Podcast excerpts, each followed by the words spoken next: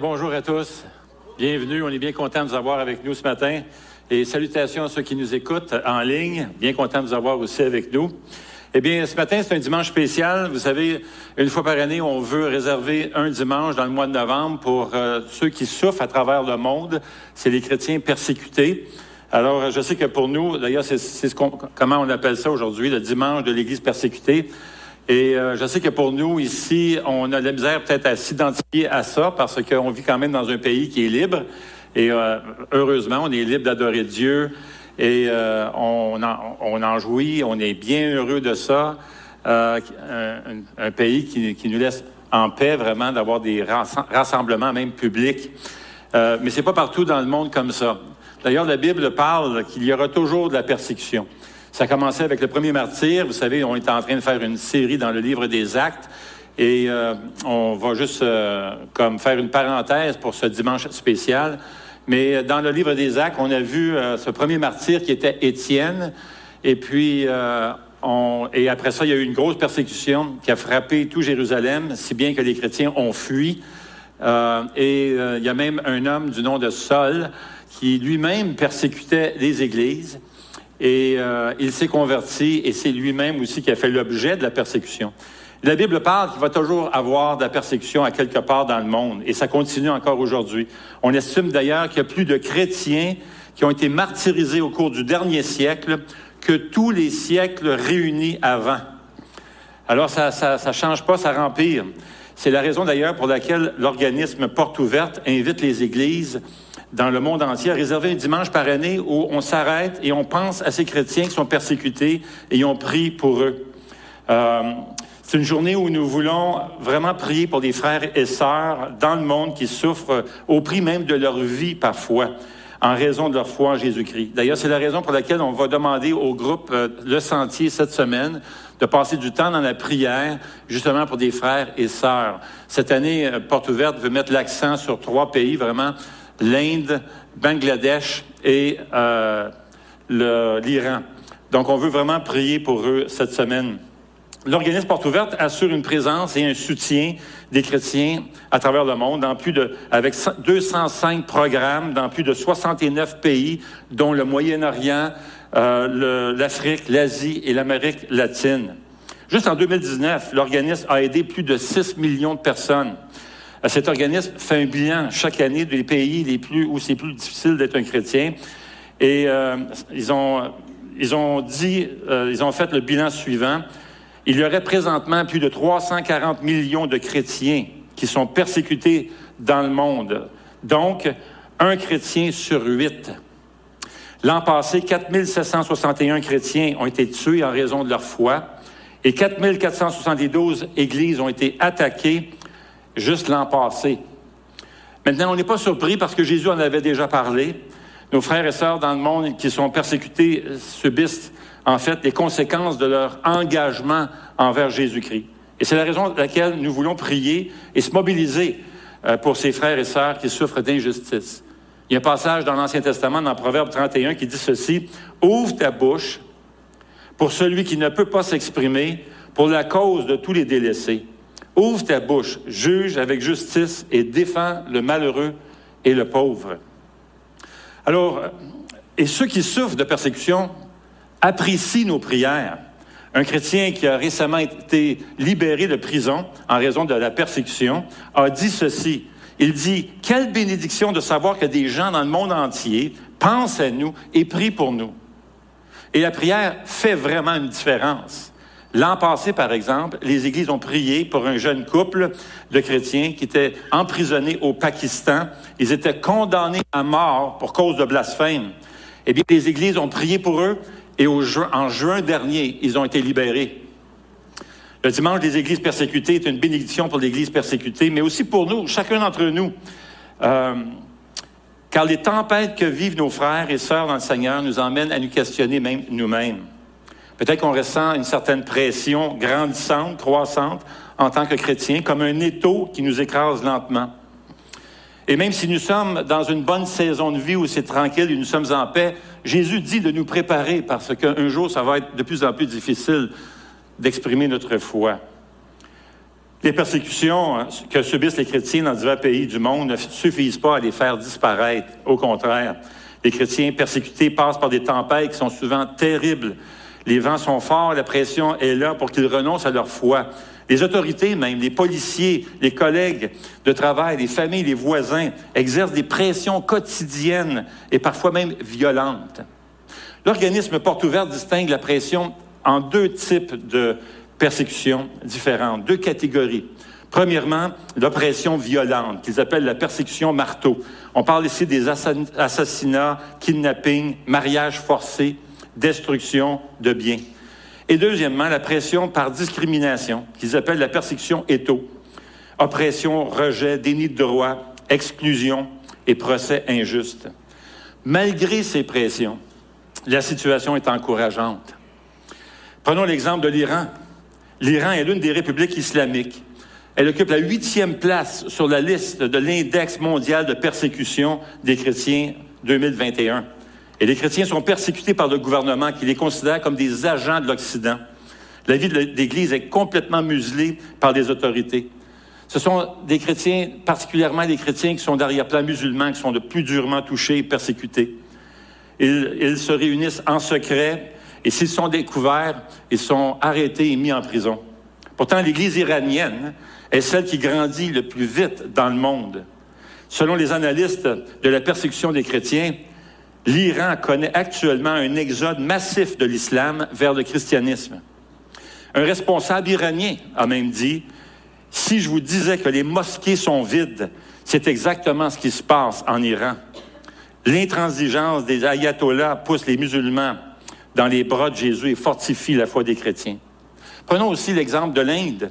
En Inde, qui occupe la dixième place dans l'index des endroits où se trouve la persécution plus difficile pour les chrétiens, les chrétiens sont, victimes de nationalisme religieux exercé par le, le parti hindou radical au pouvoir. Ils sont agressés, ostracisés, injustement accusés de convertir de force les hindous et parfois même ils sont assassinés.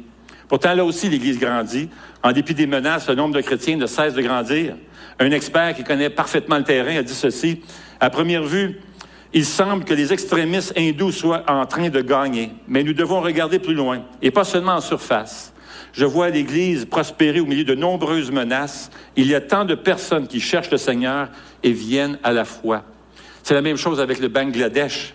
Au Bangladesh, pays musulman, la persécution des chrétiens est partout. Même les enfants sont discriminés à l'école, soit par des camarades de classe, mais même aussi par des enseignants. Sans oublier les groupes radicaux qui kidnappent des personnes qui se convertissent à Jésus pour essayer de les convaincre de renier leur foi en Jésus-Christ. Mais en dépit de ces pressions, des personnes se tournent vers Jésus et l'Église augmente progressivement en nombre et en foi. Ces nombreux chrétiens ces nouveaux chrétiens ressentent le besoin et même la passion de partager à leur tour le beau message, la bonne nouvelle de Jésus-Christ. Même les persécuteurs finissent par se convertir et suivre Jésus.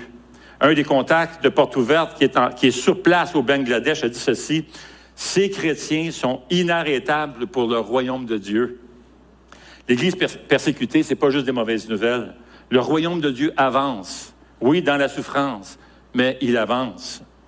Un passage important pour nous ce matin de nous arrêter et regarder, qui touche toute cette question, et certainement un, encouragement et pour nous et pour ceux qui vivent sous la persécution, c'est chapitre 4 du la deuxième lettre de Paul à Corinthiens. 2 Corinthiens, chapitre 4. Laissez-moi vous lire ce passage qui se trouve dans le Nouveau Testament. 2 Corinthiens, chapitre 4, on va commencer la lecture avec le verset 1. Ainsi donc, puisque par la bonté de Dieu nous avons ce ministère, nous ne perdons pas courage. Nous rejetons les actions honteuses qui se font en secret. Nous ne nous conduisons pas avec ruse et nous ne falsifions pas la parole de Dieu. Au contraire, en faisant connaître clairement la vérité, nous nous recommandons à toute conscience d'homme devant Dieu. Si notre évangile est encore voilé, il l'est pour ceux qui périssent, pour les incrédules dont le Dieu de ce, monde a aveuglé l'intelligence, afin qu'ils ne voient pas briller l'éclat que projette l'Évangile de la gloire de Christ, qui est l'image de Dieu. Nous ne nous prêchons pas nous-mêmes, c'est Jésus-Christ le Seigneur que nous prêchons, et nous nous déclarons vos serviteurs à cause de Jésus. En effet, le Dieu qui a ordonné que la lumière brille du sein des ténèbres a aussi fait briller sa lumière dans notre cœur pour faire resplendir la connaissance de la gloire de Dieu dans la personne de Jésus-Christ. Nous portons ce trésor dans des vases de terre, afin que cette puissance extraordinaire soit attribuée à Dieu et non à nous. Nous sommes pressés de toutes parts, mais non écrasés, inquiets mais non euh, désespérés, persécutés mais non abandonnés, abattus mais non anéantis. Nous portons toujours avec nous dans notre corps l'agonie du Seigneur Jésus afin que la vie de Jésus soit aussi manifestée dans notre corps. En effet, nous qui vivons, nous sommes sans cesse livrés à la mort à cause de Jésus, afin que la vie de Jésus soit, soit-elle aussi révélée dans notre corps mortel. Ainsi, la mort est à l'œuvre en nous et la vie en vous. Et comme nous avons le même esprit de foi que celui exprimé dans cette parole de l'Écriture, j'ai cru, c'est pourquoi j'ai parlé, nous aussi, nous croyons. Et c'est pour cela que nous parlons. Nous savons en effet que celui qui a ressuscité le Seigneur Jésus nous ressuscite aussi par Jésus et nous fera paraître avec vous dans sa présence. Oui, tout cela arrive à cause de vous, afin que la grâce, en se multipliant, fasse abonder la reconnaissance d'un plus grand nombre à la gloire de Dieu. Voilà pourquoi nous ne perdons pas courage. Et même si notre extérieur se détruit, notre être intérieur se renouvelle de jour en jour. En effet, nos légères difficultés du moment présent produisent pour nous, au-delà de toute mesure, un poids éternel de gloire. Ainsi, nous regardons non pas à ce qui est visible, mais à ce qui est invisible, car les réalités visibles sont passagères et les invisibles sont éternelles. Seigneur notre Dieu, on te prie que tu puisses bénir ce temps ensemble et certainement mettre ta main puissante sur euh, tous ces frères et sœurs qui sont persécutés et qui souffrent perdent parfois même des membres de leur propre famille, soit mari ou épouse ou enfant. Et Seigneur, on te prie que tu puisses euh, mettre ta bonne main sur tous ces frères et sœurs, que tu puisses les encourager, les consoler, les fortifier, leur donner ta grâce, afin que, comme ta parole le dit, qu'ils puissent briller, que la lumière de Jésus puisse briller dans des milieux ténébreux. Parle à nos cœurs ce matin, au nom de Jésus. Amen. Eh bien, Paul parle dans ce passage de la pression que subissent les premiers chrétiens. Et comme on l'a vu dans ce livre des Actes, c'était comme ça à l'époque et ça l'est encore aujourd'hui. Alors posons-nous la question, qu'est-ce qui a aidé Paul et qu'est-ce qui aide les chrétiens persécutés aujourd'hui de tenir bon malgré les pressions exercées par ceux qui haïssent l'Évangile, qui haïssent Jésus, qui haïssent les chrétiens? Eh bien, avant, regardons ce qui pressait Paul et ce qui presse les chrétiens aujourd'hui qui souffrent de persécution. La première, c'est que les chrétiens détiennent un trésor. Le verset 6 dit en effet, le Dieu qui a ordonné que la lumière brille du sein des ténèbres a aussi fait briller sa lumière dans notre cœur pour faire resplendir la connaissance de la gloire de Dieu dans la personne de Jésus-Christ. Nous portons ce trésor dans des vases de terre, il parle de son corps, afin que cette puissance extraordinaire soit attribuée à Dieu et non à nous. Nous sommes pressés de toutes parts. Paul considérait que l'évangile de la gloire de Jésus est un trésor bien plus important que tout ce qu'il avait pu connaître auparavant. Et c'est pour ça qu'il pourra dire dans Philippiens 3, verset 8, je considère même tout comme une perte à cause du bien suprême qu'est la connaissance de Jésus-Christ mon Seigneur. Connaître Jésus, c'est le plus beau trésor. Êtes-vous d'accord? Êtes-vous d'accord? Amen. Et dites-le, si vous nous écoutez en ligne, là, écrivez-le. Si, est-ce que vous avez reçu ce trésor? Avez-vous ce trésor? Eh bien, dites-le sur le Facebook. oui, j'ai découvert ce trésor. Et j'espère que vous avez découvert ce trésor. J'espère que tu es venu à Jésus, à ses pieds, pour lui demander de venir dans ta vie afin de recevoir son salut et la vie éternelle. C'est un trésor, l'Évangile. Selon la définition du dictionnaire, un trésor, c'est un ensemble de choses qui a de la valeur, qui est accumulée, souvent soigneusement cachée. On le cache. Mais c'est exactement le contraire de ce que Dieu veut qu'on fasse avec le trésor qu'il a déposé dans notre cœur. Et si un trésor attise généralement la convoitise, la curiosité, l'envie de voir, c'est pas pareil avec notre trésor. Il n'attire pas nécessairement les foules. On peut même dire que dans certains pays, comme la plupart des pays où on persécute les chrétiens, il attire la haine. Mais derrière tout ça, nous disent les Écritures, c'est le diable. Il déteste ce trésor, car il sait combien il est précieux pour nous ouvrir les yeux, et il fera tout pour empêcher les hommes de découvrir et de garder ce trésor. C'est une lutte qui, qui va cesser seulement au retour du Seigneur Jésus. Il y a un combat spirituel en jeu ici, dont parle Éphésiens 6. Le diable se sert de l'incrédulité de l'homme pour lui fermer la porte à la connaissance. Alors quoi faire? Est-ce qu'on va se taire? On va cacher ce trésor? Pas du tout. Paul dira au verset 13, J'ai cru et c'est pourquoi j'ai parlé. Paul parlait de l'abondance de son cœur. Et quand tu reçois Jésus, tu fais la découverte de la beauté, la gloire de Jésus-Christ. Tu n'es pas capable de garder ça que pour toi-même. Tu veux la partager. S'il y a de la lumière dans notre cœur, il y aura sûrement de la lumière autour de nous. Parfois, on peut avoir peur et être tenté de cacher le trésor de l'Évangile, mais rappelons-nous toujours que Jésus nous a donné cette mission de faire briller la lumière de l'Évangile autour de nous. Il dira d'ailleurs dans Matthieu 5, verset 14, Vous êtes la lumière du monde. Une ville située sur une montagne ne peut pas être cachée. Et on n'allume pas non plus une lampe pour la mettre sous un seau, mais on la met sur son support et elle éclaire tous ceux qui sont dans la maison que de la même manière, votre lumière brille devant les hommes afin qu'ils voient votre belle manière de vivre et qu'ainsi ils célèbrent la gloire de votre Père céleste. Alors la raison pour laquelle les chrétiens sont sous une pression, c'est qu'ils ont donc le trésor de l'Évangile que le diable déteste. Une autre raison de cette pression, c'est que les chrétiens sont fragiles. Paul dira au verset 7, nous portons ce trésor dans des vases de terre afin que cette puissance extraordinaire soit attribuée à Dieu et non à nous. Vous savez, on vit à l'ère des super-héros. On aime ça voir des Avengers et des super-héros.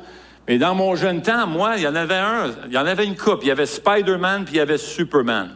Et là, je ne parle pas des films de Superman. C'était pas encore sorti à l'époque. C'était une série d'émissions qui jouaient. Je pense même que c'était le samedi matin. Il y avait ces deux émissions que j'aimais beaucoup. Il y avait Spider-Man, c'était en comique, mais il y avait aussi une émission, une série télévisée, mais c'était en vrai personnage. Alors, moi, j'aimais ça. Moi, je me levais le samedi matin. Je ne sais pas, tu as dû peut-être écouter ça, Paul, sûrement, et d'autres, des gens qui sont de mon âge. Et lui, il est plus vieux, mais disons que c'est correct. Sûrement qu'il a vu ça. Enfin, et puis, juste pour Dominique, en passant, cette série télévisée, là, c'est en couleur, OK? J'avoue, j'avoue que ça a commencé en couleur l'année de ma naissance. Enfin, c'était borderline. Mais je suis correct. J'ai passé la ligne. Je, fais partie des jeunes. En tout cas, je regarde ça, puis moi, je voulais tellement être comme Superman. Ah, mon ami, c'était un modèle pour moi. Alors moi, un jour, je vois ça, j'ai dit, hey, je ne sais pas si moi, je suis capable de voler comme Superman. Déjà, une très bonne idée. Alors là, voici ce que j'ai fait. Je suis allé chercher un parapluie, le parapluie de ma mère. Bon, ça avait l'air plus de Mary Poppins que Superman, mais en tout cas, là, j'ai pris le parapluie, j'ouvre le parapluie, je monte sur la clôture du balcon de mes parents. Là, je suis debout comme ça, là, de même. Je regarde en bas, puis je prends le parapluie et je me pitch. Maintenant, Richard ne me croira pas, mais je vous le dis, le vol, il était pas pire. C'est l'atterrissage qui n'a pas marché. ah, mon ami, Paul nous rappelle que nous sommes faibles. Nous portons ce trésor dans des vases de terre, dit Paul, afin que cette grande puissance soit attribuée à Dieu et non pas à nous. Le vase est fragile. Ça, c'est l'homme extérieur. On vieillit, on change, on faiblit. C'est l'attente. C'est destructible. Mais on porte un message de grande valeur. Dieu n'a pas choisi les anges. Avez-vous remarqué? C'est fascinant. Qui aurait pu sembler beaucoup plus puissant et plus apte que les hommes pour apporter ce si beau message, ce beau trésor. Non, il a choisi des êtres humains. Mais vous savez quoi? Dans sa sagesse, Dieu prend des femmes et des hommes qui peuvent rendre témoignage de la grâce qu'ils ont reçue eux-mêmes. Parfois, on peut penser qu'on n'a pas beaucoup de valeur aux yeux de nos voisins, notre famille, nos collègues, mais Dieu nous a choisis. Dieu t'a choisi et nous sommes précieux à ses yeux. Amen. C'est sa volonté que de placer sa gloire dans des vases sans gloire. Ainsi, la puissance incomparable que produit l'Évangile est celle de Dieu et non la nôtre. Et plus la faiblesse du témoin est manifeste, comme dans le cas de la vie de Paul, plus la puissance de Dieu est éclatante. Maintenant, si nous sommes pressés, nous ne sommes pas écrasés. Il y a deux raisons pour ça. La première, c'est que nous sommes des instruments dans les mains de Dieu. Tout vase dépend du potier qui le tient entre ses mains. Paul connaissait la tribulation, la persécution et l'abattement. Pourtant, il n'y a pas de désespoir chez lui. On ne voit pas ça parce qu'il se sent soutenu par Dieu. Le passage devant nous, au chapitre 4, met en parallèle d'une manière assez saisissante, d'un côté, les épreuves, la souffrance endurée dans son corps, son corps qui est mortel, qu'il appelle le vase, c'est fragile un vase, mais de l'autre côté, les ressources de Dieu qui permettent qu'il puisse, puisse supporter ces épreuves et cette tribulation et être victorieux. D'un côté, il nous dit, nous sommes pressés de toutes parts, mais pas écrasés. Nous sommes inquiets, mais pas désespérés. Persécutés, mais pas abandonnés. Abattus, mais non anéantis. On peut être pressé de toutes parts en étant des chrétiens qui témoignent de l'amour de Dieu autour de nous. Mais on ne sera pas écrasés. Car Jésus-Christ a pris la croix qui pouvait, qui pouvait certainement nous écraser, c'est-à-dire le péché. Ésaïe 53, 5 dit, mais lui, il était blessé à cause de nos transgressions, brisé à cause de nos fautes, et la punition qui nous donne la paix est tombée sur lui. Et c'est par ces blessures que nous sommes guéris. Le mot blessé ici dans l'original a l'idée d'une blessure mortelle, même littéralement percée. C'est de cette façon qu'on a traité Jésus. Jésus a été écrasé, brisé par le poids de nos péchés à notre place. Quand on voyait Paul, il paraissait faible aux yeux des gens, de sorte que toute l'attention était centrée sur le trésor qu'il contenait, c'est-à-dire Jésus-Christ. Une autre raison qu'on n'est pas écrasé, c'est qu'on porte notre attention sur les réalités éternelles. Et ça, c'est un bon rappel pour chacun d'entre nous, les amis, de garder les yeux fixés sur la fin, sur Jésus, qui va revenir. En tant que chrétiens, nous croyons que comme Jésus-Christ, nous serons, lui qui a été ressuscité en premier, nous allons ressusciter. Paul continue et il nous montre l'issue glorieuse des enfants de Dieu. Verset 14 dit, Nous savons en effet que celui qui a ressuscité le Sauveur Jésus nous ressuscitera aussi par Jésus, nous fera paraître avec vous dans sa présence. Juste avant, Paul dit au verset 13, J'ai cru, c'est pourquoi j'ai parlé. Alors il y a d'abord la foi, croire, puis le témoignage, parler, d'où la persécution des témoins jusqu'à la mort parfois. Mais notre résurrection est aussi certaine que celle de Jésus. Paul peut vouloir dire, j'ai cru aux ressources de Dieu, c'est pourquoi j'ai délivré ce message sans réserve, quoi qu'il m'en coûte. Et c'est ce que beaucoup de chrétiens persécutés expérimentent chaque jour et témoignent courageusement de leur foi, malgré des risques même de leur vie. Et puis il y a la gloire future, verset 17. Car nos légères difficultés du moment présent produisent pour nous, au-delà de toute mesure, un poids éternel de gloire. Ce verset introduit un autre contraste entre le présent et l'avenir. Nos épreuves, malgré leur intensité, sont estimées légères et courtes au regard de la gloire future réservée aux enfants de Dieu. Il dit cette gloire est infinie en quantité, surabondante. Cette gloire qui s'en vient pour nous, pour les enfants de Dieu, est infinie en qualité. C'est un poids insurpassable. Et aussi au niveau de la durée, c'est éternel. Les yeux de Paul étaient littéralement fixés sur la récompense à venir. C'est pour ça que Paul peut dire, après avoir tout développé cela, Paul peut dire, arriver à son exhortation et son message au verset 16 en disant, c'est pourquoi nous ne perdons pas courage. Et même si notre être extérieur se détruit, notre être intérieur se renouvelle de jour en jour. En effet, nos légères difficultés du moment présent produisent pour nous, au-delà de toute mesure, un poids éternel de gloire.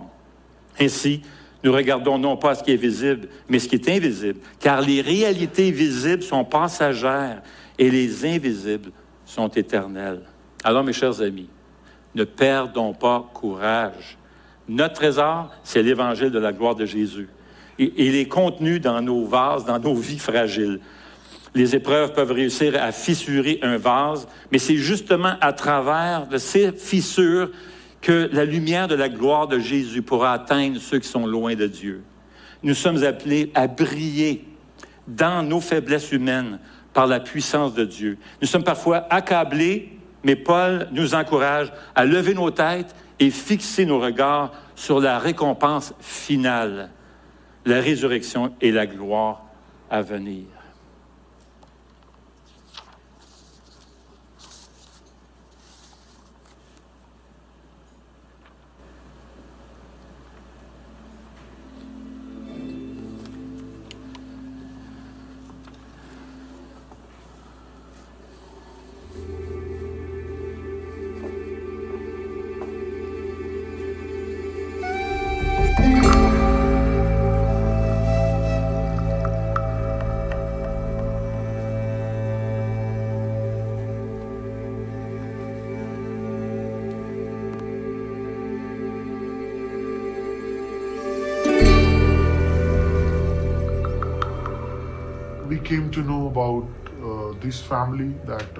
Nous avons appris l'existence de cette famille.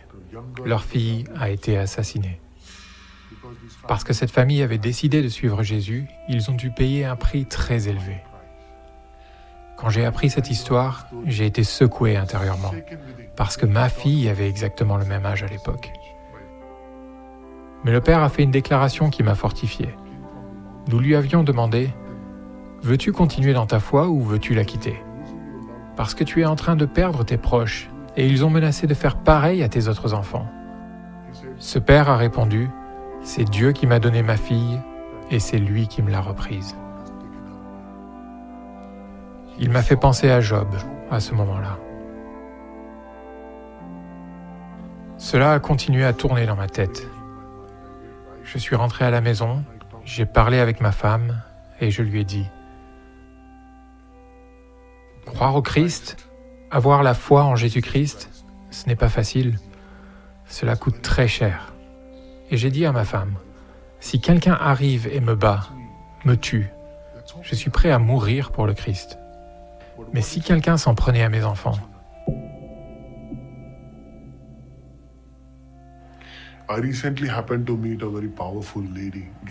J'ai récemment rencontré une femme très forte, Kirti. Quand je l'ai rencontrée, elle était en train de jeûner. Elle avait perdu son mari. En fait, il avait été tué devant ses yeux. Je lui ai demandé, Pourquoi jeûnes-tu? Quelle est la raison de ton jeûne? Et elle a répondu, Je jeûne pour mes enfants et mon Église. J'étais très malade pendant plus de dix ans. J'avais mal partout. Je suis allée voir les médecins, les sorciers, je suis allée dans de nombreux temples, mais je ne guérissais pas. On m'a dit que si j'allais à l'église, je pourrais être guérie. Alors, j'ai commencé à aller à l'église. Et en une semaine, j'étais guérie. Des Naxalites sont arrivés dans mon village. Il y avait d'autres familles dans mon village qui croyaient au Seigneur Jésus-Christ. Ils nous ont tous convoqués à une réunion et les Naxalites m'ont fait me tenir au milieu. Ils nous ont dit que si nous arrêtions d'aller à l'église, ils ne nous battraient pas. Nous avons vu qu'ils étaient armés de bâtons. Alors nous avons eu peur et nous avons dit aux Naxalites et aux villageois que nous allions abandonner Jésus-Christ. Mais en fait, nous n'avons pas renoncé à notre foi. Nous nous réunissions secrètement dans ma maison pour le service du dimanche. Au bout de deux mois, les villageois ont fini par l'apprendre. Ils m'ont dit de quitter Jésus, sinon ils me tueraient. Après avoir dit cela, ils ont brûlé ma Bible et mon recueil de cantiques. Ils ont aussi mangé toutes mes provisions, en disant, c'est la sanction pour votre foi. J'avais l'habitude de prier uniquement dans ma maison. Et petit à petit, tous les gens qui avaient cessé de croire en Jésus-Christ ont recommencé à venir chez moi. Beaucoup de malades venaient me voir. Nous prions pour eux et ils étaient guéris. Peu à peu, nous avons recommencé à organiser des cultes à la maison. Lorsque les habitants du village ont appris que nous nous réunissions à nouveau, ils ont organisé une nouvelle réunion dans le village. Ils ont fait venir une des personnes qui avait été guérie et ils l'ont battue. Ce jour-là, ils ont également convoqué d'autres personnes de différents villages pour venir nous battre.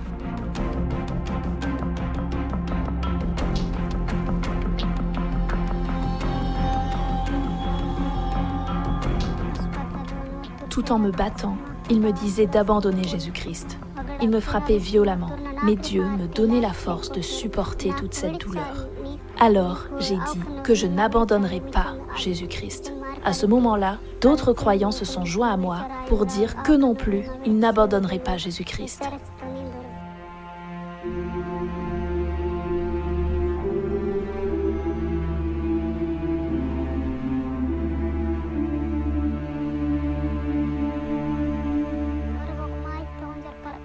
Une nuit, des villageois sont venus rôder autour de notre maison, des cordes à la main.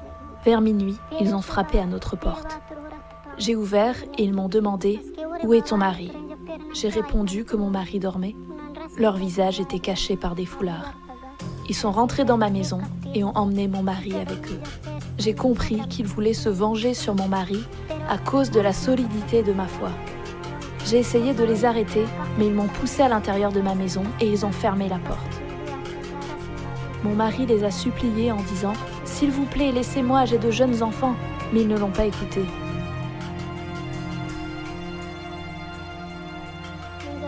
Pendant six jours, ils ne lui ont donné ni eau ni nourriture. Ils lui ont bandé les yeux et l'ont emmené de village à village. Mon mari avait perdu la mémoire à cause des tortures qu'on lui faisait subir. Le jour où ils ont décidé d'exécuter mon mari, ce jour-là, mon mari n'était plus capable de me reconnaître et ils ne m'ont pas permis de m'approcher de lui. Ils l'ont fait s'allonger et ont maintenu un bambou sur son cou et deux personnes se tenaient debout sur le bambou des deux côtés. Après quelques instants, ils ont dit Viens récupérer le corps de ton mari. Ce jour-là, il y avait aussi un autre homme qu'ils voulaient exécuter. Ils ont relâché l'autre homme parce qu'il n'était pas croyant. Mais mon mari a été tué simplement parce qu'il était croyant. Je me tenais à une certaine distance. Je priais et je disais à Dieu, Seigneur, que ta volonté soit faite. La parole de Dieu m'aide à faire face à toutes sortes de problèmes. Il est écrit, ne t'inquiète de rien, car Dieu est là pour combler tous tes besoins. Quand je tombe malade, Dieu me guérit et il répond à tous mes besoins. Les partenaires de Portes Ouvertes nous ont aidés continuellement. Non seulement ils se sont occupés de la nourriture, mais ils nous ont aussi fourni des couvertures et des vêtements. S'il vous plaît, priez pour les personnes qui ont livré mon mari aux Naxalites, afin qu'elles puissent obtenir le salut, que Dieu change leur cœur et qu'ils puissent eux aussi accepter Jésus-Christ dans leur vie. Je prie pour le salut de mon village, et je crois que mon village obtiendra le salut.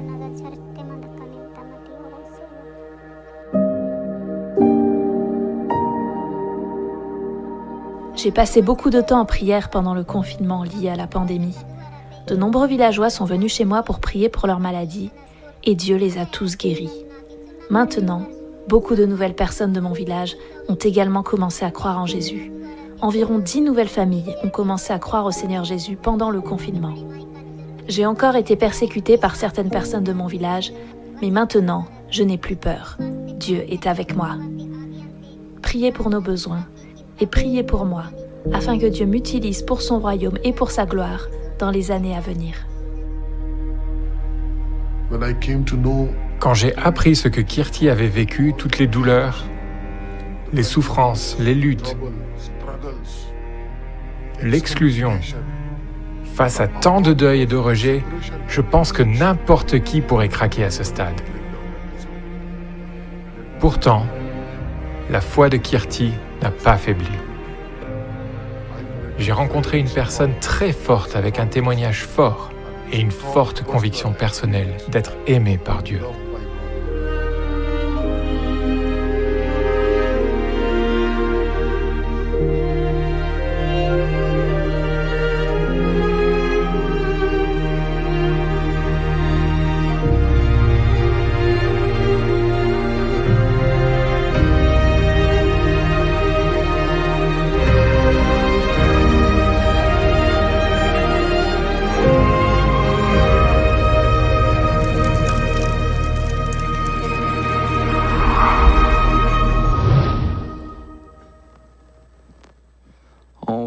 Ensemble. Seigneur Jésus, euh, on veut prendre ce temps en assemblée ce matin pour euh, prier, pour te remettre toutes ces personnes dans le monde qui souffrent à cause de ton nom. Seigneur Jésus, on veut te remercier pour la beauté de ton salut, pour l'immense amour dont tu as fait preuve envers chacun de tes enfants en te révélant à nous. Et on voit que euh, certaines personnes payent un prix vraiment élevé pour simplement croire en toi. Je te remercie pour, on veut te louer ce matin pour la persévérance, pour la joie que tu donnes dans l'épreuve, pour tout l'amour qui découle de cette pression que les gens vivent. Merci pour cette dame qui, alors qu'on lui fait du mal, elle prie pour le bien des personnes qui lui ont fait du mal. Seigneur, je te prie que tu puisses nous aider à, apprendre de, cet amour, de cette persévérance, de cette joie, et que tu puisses nous fortifier. Ce matin, on veut euh, avoir euh, en pensée nos frères et nos sœurs partout dans le monde, en Iran, en Inde, au Bangladesh, qui souffrent à cause du nom de Jésus. Supporte-les. Mets dans leur cœur cette paix ce matin de savoir que, toute l'Église dans le monde est derrière ces personnes qui souffrent. Il y a tellement de souffrance, mais tellement d'espoir et d'amour.